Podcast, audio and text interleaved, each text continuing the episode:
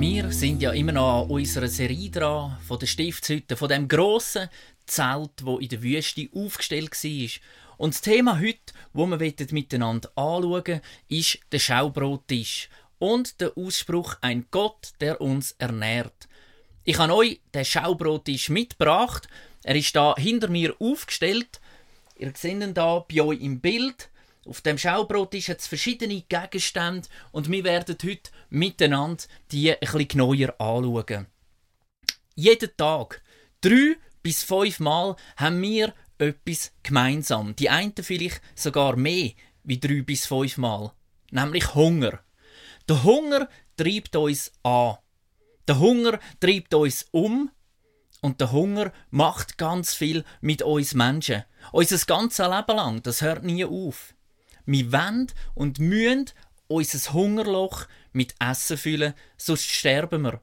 Und ich weiß nicht, wie es dir geht, aber ich kenne verschiedene Leute, die werden wahnsinnig unleidig, wenn sie Hunger haben. Mit denen kannst du nichts mehr anfangen. Bei denen dreht sich irgendwie im Kopf nur noch Hunger, Hunger, Hunger, Hunger. Du kannst mit ihnen reden, was du willst. Hunger, Hunger. Und es passiert etwas mit unserem Körper. Wir müssen essen. Aber was machen wir denn eigentlich mit unserem seelischen Hunger? Mit dem, was in uns hinein abgeht? Wir versuchen, unsere Bedürfnisse, unseren seelischen Hunger auf ganz verschiedene Arten zu stopfen. So gehen die einen einfach übermäßig essen. Andere wiederum gehen shoppen. Andere leben es aus in einer Sexualität, die ungesund ist. Drogen werden genommen, um das Hungergefühl irgendwo von der Seele zu dämpfen. Sich an Menschen anhängen, an Erkennung zu suchen, Geld zu verdienen, zu schaffen, Geld zu horten, alles Ausdrücke, wie wir versuchen, das Loch, wo wir in der Seele haben, den Hunger, wo wir haben, in uns hinein zu stillen. Los mal jetzt in dem Moment auf deine Seele. Gibt's da irgendeinen Schrei nach mehr? Eine Sehnsucht nach etwas? Wo du merkst, du bist vielleicht wie gefangen in dem inne. Du willst immer mehr, du brauchst immer mehr. In der Bibel, im Alten Testament, im Haggai 1,6, dort steht folgendes. Ihr habt viel Saat ausgesät, aber wenig geerntet. Ihr esst und werdet nicht satt. Ihr trinkt und bleibt durstig. Was ihr anzieht, wärmt euch nicht, und das sauer verdiente Geld rinnt euch nur so durch die Finger. Genau die Sachen, die ich vorher aufzählt habe. Und geht es uns nicht auch gerade in der heutigen Zeit so? Die Sicherheit ist nicht mehr einfach so gegeben. Viel Geld ist in der Wirtschaft verloren. Und wir sehnen uns, wir hungern uns. Vielleicht nach dem alten Leben, wo vorher war, wo doch alles so gut war. Und ich will dir ganz am Anfang von dieser Predigt vier Fragen mitgeben. Die erste Frage ist, wie zufrieden bist du grundsätzlich in deinem Leben? Du kannst es mit einer Skala machen von 1 bis 10. Wie zufrieden bist du grundsätzlich mit deinem Leben? Die zweite Frage, was ist der Hauptgrund für die Zufriedenheit? Ist das Sport, die Arbeit, das Geld, Gesundheit, Familie, Sexualität, was auch immer? Die dritte Frage, was ist denn der Faktor in deinem Leben für die Unzufriedenheit? Auch da wieder, das kann das Geld sein, die Finanzen, das könnte vielleicht Sucht sein, das kann aber auch die Familie sein. Ganz spannend ist, bei vielen ist das, was der größte Punkt ist von der Zufriedenheit, oftmals auch der größte Faktor von der Unzufriedenheit. Und die letzte Frage, was löst bei dir der Schrei nach mehr aus? Wie versuchst du deiner Seele das zu geben, nach dem, wo sie schreit. Die Antwort auf die Frage im Haggai 1,6, wieso dass es uns eben so geht, mit all diesen Sachen, lesen wir gerade in den Versen, die draufkommen. Im Haggai 1, Vers 7 bis 8 steht, Darum sage ich, der Herr, der allmächtige Gott, begreift doch endlich, warum es euch so ergeht. Steigt hinauf ins Gebirge, schafft Holz herbei und baut den Tempel wieder auf. Daran habe ich Freude, so ehrt ihr mich, den Herrn. Also die Meinung ist jetzt nicht die, dass wir alle zusammen irgendwo auf die Wies spielen oder sonst irgendwo aufs Eckli aufrennen und dort alle Bäume umtun und Wälder roden, sondern was Gott da eigentlich sagt, ist nichts anderes als euch fehlt das Zentrum. Euch fehlt Gott in der Mitte, wo alles darauf ausgerichtet ist. Ihr habt vergessen, um was es eigentlich geht in eurem Leben. Ihr ernährt euch von falschen Sachen. In der Bibel heißt es, wir sind frei zum tun und machen, was wir wollen, aber nicht alles dient zum Besten. Und genauso ist es mit der Ernährung, mit dem, was wir zu uns nehmen. Wir sind frei zum alles essen, aber es tut uns nicht alles gut. Wenn du einfach nur Schocke isst, du bist frei dazu, du darfst das, außer die Mami oder der Papi haben es dir verboten. Aber sonst darfst du das, aber es tut dir einfach gar nicht gut. Und so sind wir also wieder bei der Stiftshütte. Gott, wo im Zentrum stehen der sagt, ich suche Beziehung zu den Menschen und es soll sich alles um mich drehen. Er war das Zentrum, wo das Volk Israel unterwegs war in der Wüste mit dieser Stiftshütte. Und wir haben verschiedene Gegenstände schon miteinander angeschaut. Zum einen der Brandopferaltar, ein Gott, der uns vergibt. Das Waschbecken, ein Gott, der uns reinigt. Der Leuchter, ein Gott, der uns führt. Und heute also der Schaubrottisch, ein Gott, wo uns ernährt. Und so lesen wir zusammen mal im 2. Mose 25, Verse 23 bis 30, wie der Tisch ausgesehen hat. Dort lesen wir, Lass einen Tisch aus Akazienholz anfertigen, einen Meter lang, einen halben Meter breit und einen Dreiviertel Meter hoch. Er soll mit reinem Gold überzogen sein und ringsum eine goldene Zierleiste haben. Auf die Tischplatte soll eine acht Zentimeter hohe Umrandung aus Gold aufgesetzt werden, die auch wiederum ringsum mit einer goldenen Leiste verziert wird. Lass vier Ringe aus massivem Gold gießen und sie an den vier Seiten anbringen, wo die Tischbeine anfangen. Die Ringe sollen unterhalb der Goldumrandung befestigt sein. Sie müssen die Stangen halten, mit denen man den Tisch trägt.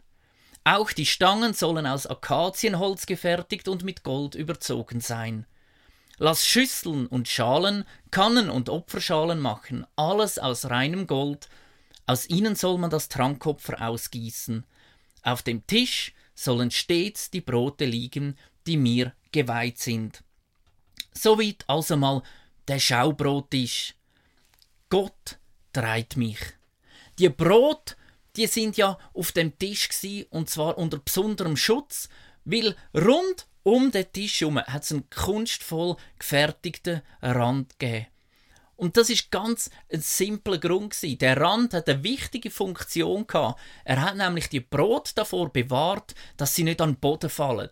Von Zeit zu Zeit ist ja das Ganze gezügelt worden und dann hat man das an diesen Stangen können heben und ist mit dem umgelaufen und der Rand ist dazu da gewesen, dass die Brot nicht an den Boden fallen. Und das hat eine Bedeutung. Es zeigt Gottes Fürsorge für sein Volk.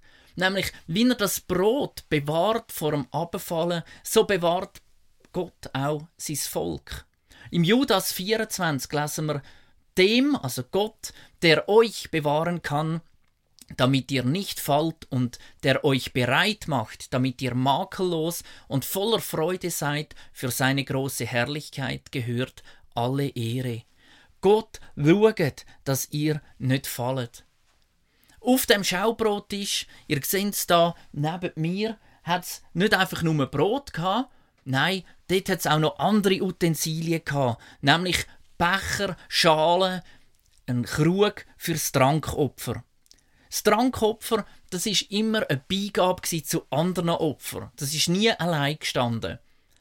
Beim täglichen Opfer am Abend und am Morgen hat da bei diesen Brot immer auch ein Trankopfer dazugehört. Und es ist genau beschrieben in der Bibel, aus was es bestanden hat. Am Morgen zum Beispiel ist zusätzlich zu dem Trank, äh, zusätzlich zu diesem Brot ein Trankopfer geopfert worden von rund 1,6 Liter Wein. Es ist also ein Ausdruck von einer Freude und nie allein gestanden, sondern die Freude ist immer Begleiterscheinung vom Opfer. Und das ist bereits da auch wieder ein erster Hinweis auf Jesus. Jesus ist für uns gestorben am Kreuz. Er hat schreckliche Schmerzen müssen erdulden, aber er ist gleichzeitig auch erfreut, erfüllt von einer Freude. Im Hebräer 12,2 steht, er war bereit, den Tod der Schande am Kreuz zu sterben, also Schmerzen, weil er wusste, welche Freude ihn danach erwartete. Nun sitzt er an der rechten Seite von Gottes Thron im Himmel, mit der Freude, mit dem Wissen, es ist nicht vergeben gsi. Soweit also einmal der Schaubrottisch und die Trankopferutensilien. Jetzt kommen wir aber zum für mich vielleicht fast wichtigsten Teil heute Morgen in dieser Predigt, nämlich zu diesen Brot. Zwölf Schaubrot und die Aussage, ein Gott, der uns ernährt. Zwölf Brot, die sind nicht zufällig gewählt, dass es gleich hohe Stapel gibt. Nein, zwölf Brot stehen natürlich für die zwölf Stämme Israels. Das Volk hat ja eigentlich im Heiligtum nichts zu suchen gehabt. Das haben wir in der letzten miteinander immer angeschaut. Das Volk ist bis zum Brandopferaltar gekommen, hat dort seine Sünden können, äh, vergehen lassen, aber nachher ist fertig fürs Volk. Und jetzt mal treffen wir die zwölf Brot, die zwölf Stämme im Heiligtum wieder an. Und es ist ein Symbol, wo Gott sagt, es ist mir wichtig, dass mein Volk in meiner Gegenwart ist. Es ist mir wichtig, dass ich sie immer bei mir und um mich herum habe. Es ist ein Zeichen gewesen, das Volk soll vor Gott sein. Und es ist so schön, wie Gott sich nach dieser Beziehung sehnt. Schaubrot korrekt übersetzt heißt eigentlich Brot des Angesichts oder Brot in der Präsenz Gottes. Du und ich, wir sind wie so ein Schaubrot und Gott sehnt sich danach, dass wir in seiner Gegenwart sind, in seinem Angesicht. Er will Beziehung haben zu seinen Menschen. Er sagt im Jesaja 46,4: Ich bleibe derselbe, ich werde euch tragen bis ins hohe Alter, bis ihr grau werdet. Auch da wieder, ich trage euch. Ich, der Herr, habe es bisher getan und ich werde euch auch in Zukunft tragen und retten. Das sagt Gott zu uns. Und mir ist aufgefallen, in vielen Religionen geht es doch genau ums Gegenteil. Es geht darum, dass man Gott soll tragen dass man ihn soll gross machen dass man soll ihn dienen, ihn überall irgendwo umzeigen. Und unser Gott sagt, hey, das ist alles gut und recht, aber in erster Linie bin ich der Gott, der dich geschaffen hat und ich werde dich tragen, das Leben lang, woher du auch gehst. Weiter lesen wir dann im 3. Mose 24, Vers 5 bis 8, wie das die Brot angeordnet worden sind und was damit zu machen war. Außerdem sollst du zwölf Brote aus besonders feinem Mehl backen. Zwei Krug Mehl sollst du für jeden Leib nehmen. Leg die Brote in zwei Stapeln zu je sechs Broten auf den goldenen Tisch vor dem Herrn. Leg auf jeden Stapel reinen Weihrauch. Dieser soll anschließend anstelle des Brotes als Opfer für den Herrn auf dem Altar verbrannt werden.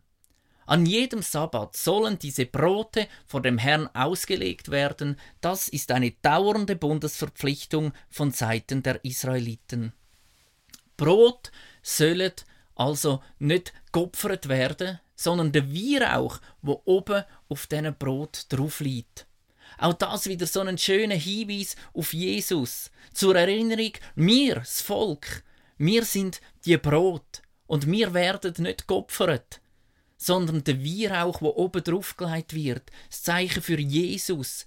Er wird geopfert an unserer Stelle. Durch ihn können wir leben, wie es Gott gefällt.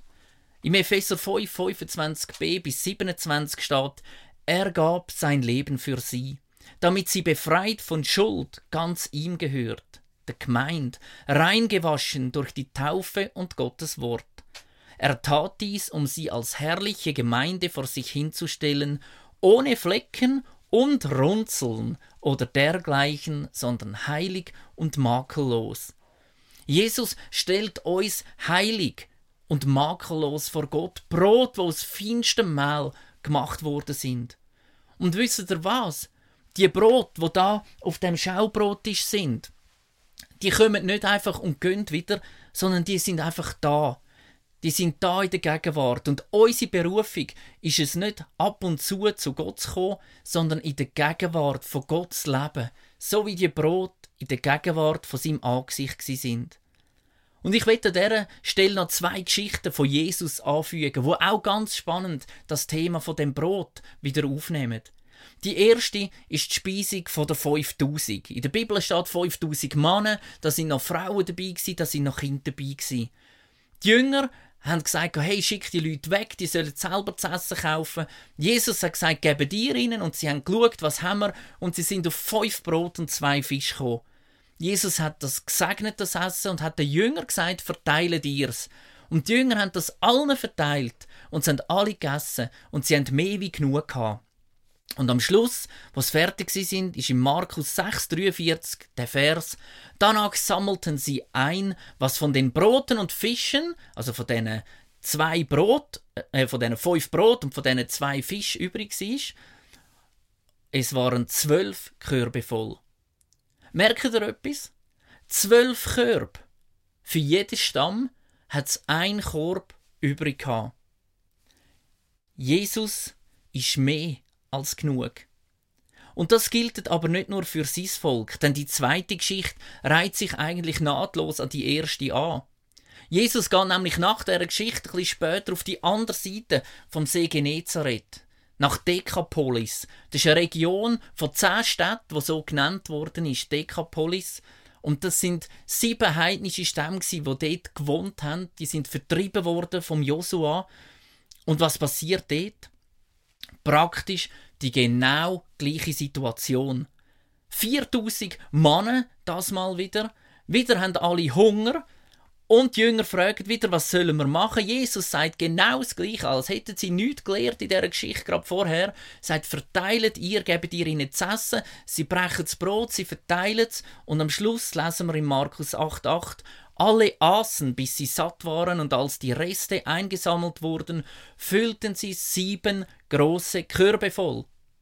Das mal sind es nicht zwölf, das mal sind es sieben. Aber merkt ihr etwas?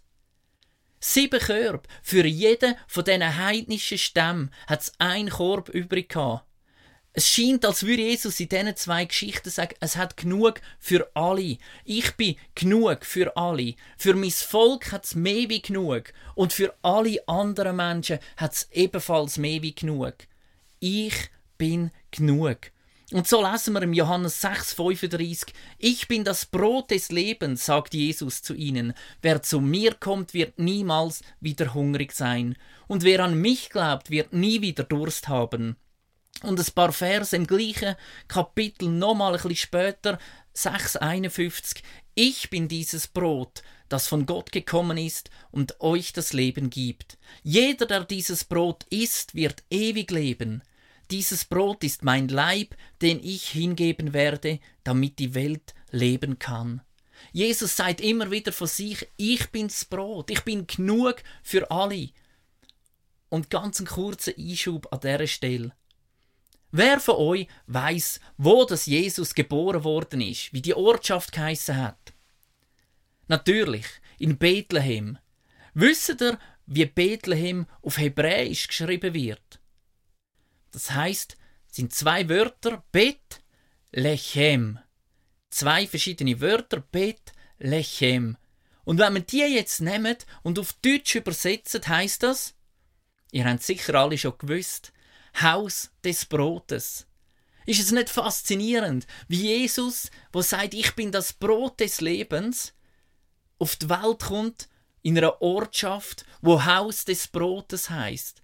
Und so zieht sich durch die ganze Bibel durch ein roter Faden und alles führt immer auf Jesus hin.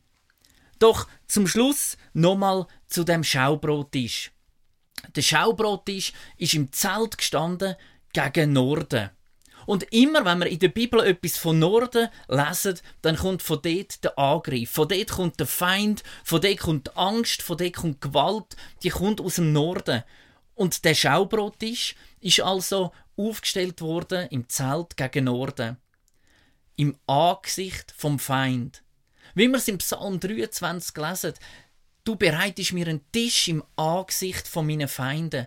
Ich kann sitzen, ich kann essen, Mit dem Feind im Blick und dem Wissen, du bist der, wo mich ernährt. Du bist der, wo mich versorgt, Gott. Du bist der, wo mir Sicherheit gibt. Du bist der, wo mich schützt und du bist der, wo für mich kämpft. Ein Tisch im Angesicht von meinen Feinden. Egal was für Angriff kommen, Gott ist bei dir. Und das gilt auch für all den Hunger, den seelischen Hunger, den ich dir am Anfang aufzählt habe. Egal, ob das Shoppen ist, eine ungesunde Sexualität, Drogen, Geldgier und so weiter. Weißt du was? Jesus ist auch auf Probe gestellt worden. Er war in der Wüste 40 Tage und hat dort gefastet, nichts gegessen, lesen wir in der Bibel. Und dann kommt der Teufel und sagt, hey, da hat es so viel Stein. Und wir lesen das in Matthäus 4, 1 bis 4. Danach wurde Jesus vom Geist Gottes in die Wüste geführt, wo er den Versuchungen des Teufels ausgesetzt sein sollte. 40 Tage und Nächte lang aß er nichts, der Hunger quälte ihn. Da kam der Teufel und stellte ihn auf die Probe. Er forderte ihn heraus, wenn du Gottes Sohn bist, mach aus diesen Steinen Brot. Jesus hat in der Wüste 40 Tage gefastet. Und ich glaube, er hat riesig Hunger gehabt. Aber Jesus hat sich nicht verführen lassen. Er hat in der Kraft von Gott geantwortet. Er ist an dem Tisch gesessen, in der Gegenwart von Gott, sein Feind vis-à-vis -vis im Angesicht. Und er sagt im Vers 4, aber Jesus wehrte ab. Nein, denn es steht in der Heiligen Schrift, der Mensch lebt nicht allein von Brot, sondern von alledem, was Gott ihm zusagt. Wenn das nächste Mal bei dir wieder der Feind kommt und sagt, komm, nimm noch ein Glas Alkohol, nimm doch nochmal Drogen, Pornografie ist doch nicht schlimm, was auch immer, widersteh in der Kraft Gottes. Ein bekannter Spruch sagt, du bist, was du isst. Was isst du? Ich will dich ermutigen, immer wieder mehr von dem Wort von Gott in dich aufzunehmen. Jesus soll dein Brot sein. Was willst du sein? Woher flüchtest du? Wir wollen zusammen zu Gott flüchten. Und zum Abschluss würde ich gern miteinander noch ein Gebet sprechen. Der Psalm 63, Verse 2 bis 9. Ihr dürft das daheim natürlich laut mitmachen. Dort steht, Gott, du bist mein Gott. Ich sehne mich nach dir. Dich brauche ich. Wie eine dürre Steppe nach Regen lechzt, so dürste ich, o oh Gott, nach dir. Ich suche dich in deinem Heiligtum, um deine Macht und Herrlichkeit zu sehen. Deine Liebe bedeutet mir mehr als mein Leben. Darum will ich dich loben, mein Leben lang werde ich dir danken und meine Hände im Gebet zu dir erheben. Ich juble dir zu und preise dich. Ich bin glücklich und zufrieden wie bei einem festlichen Mahl. Wenn ich in meinem Bett liege, denke ich über dich nach, die ganze Nacht sind meine Gedanken bei dir. Denn du hast mir immer geholfen unter deinem Schutz bin ich geborgen, darum kann ich vor Freude singen. Ich klammere mich an dich und du hältst mich mit deiner starken Hand. Amen. Gott ist ein Gott, wo dich und mich ernährt. Und vielleicht schaust du den Livestream und du hast keine Ahnung, was das für ein Gott ist, wo wir da davor reden. Vielleicht schaust du das das erste Mal oder du hast wiederholt schon geschaut, aber du hast keinen Kontakt, du hast viele Fragen. Dann möchte ich dich ermutigen. Schreib uns, melde dich bei uns. Du findest auf unserer Homepage www.cbzgestad.ch ganz viele Möglichkeiten, wie du mit uns kannst in Kontakt treten. Wir würden uns riesig freuen. Und ich glaube, Jesus sagt gerade heute Morgen auch, hey, Gerade in der Zeit, wo wir drinstehen, ich bin der, wo dich ernährt. Ich bin genug für dich. Wenn du mich hast, dann hast du alles. Am nächsten Sonntag unterbrechen wir unsere Serie für eine Osterpredigt. Dort geht es um die Frage, die die Jünger gestellt haben, beim letzten Mal, wo sie mit Jesus hatten, wo sie fragen, doch nicht ich, Herr, oder? Dieser Frage, wenn wir zusammen nachgehen. Und glaub mir, es hat mehr mit dir und mir zu tun, wie man denkt. Wir wollen auch zusammen das Abendmahl feiern am nächsten Sonntag.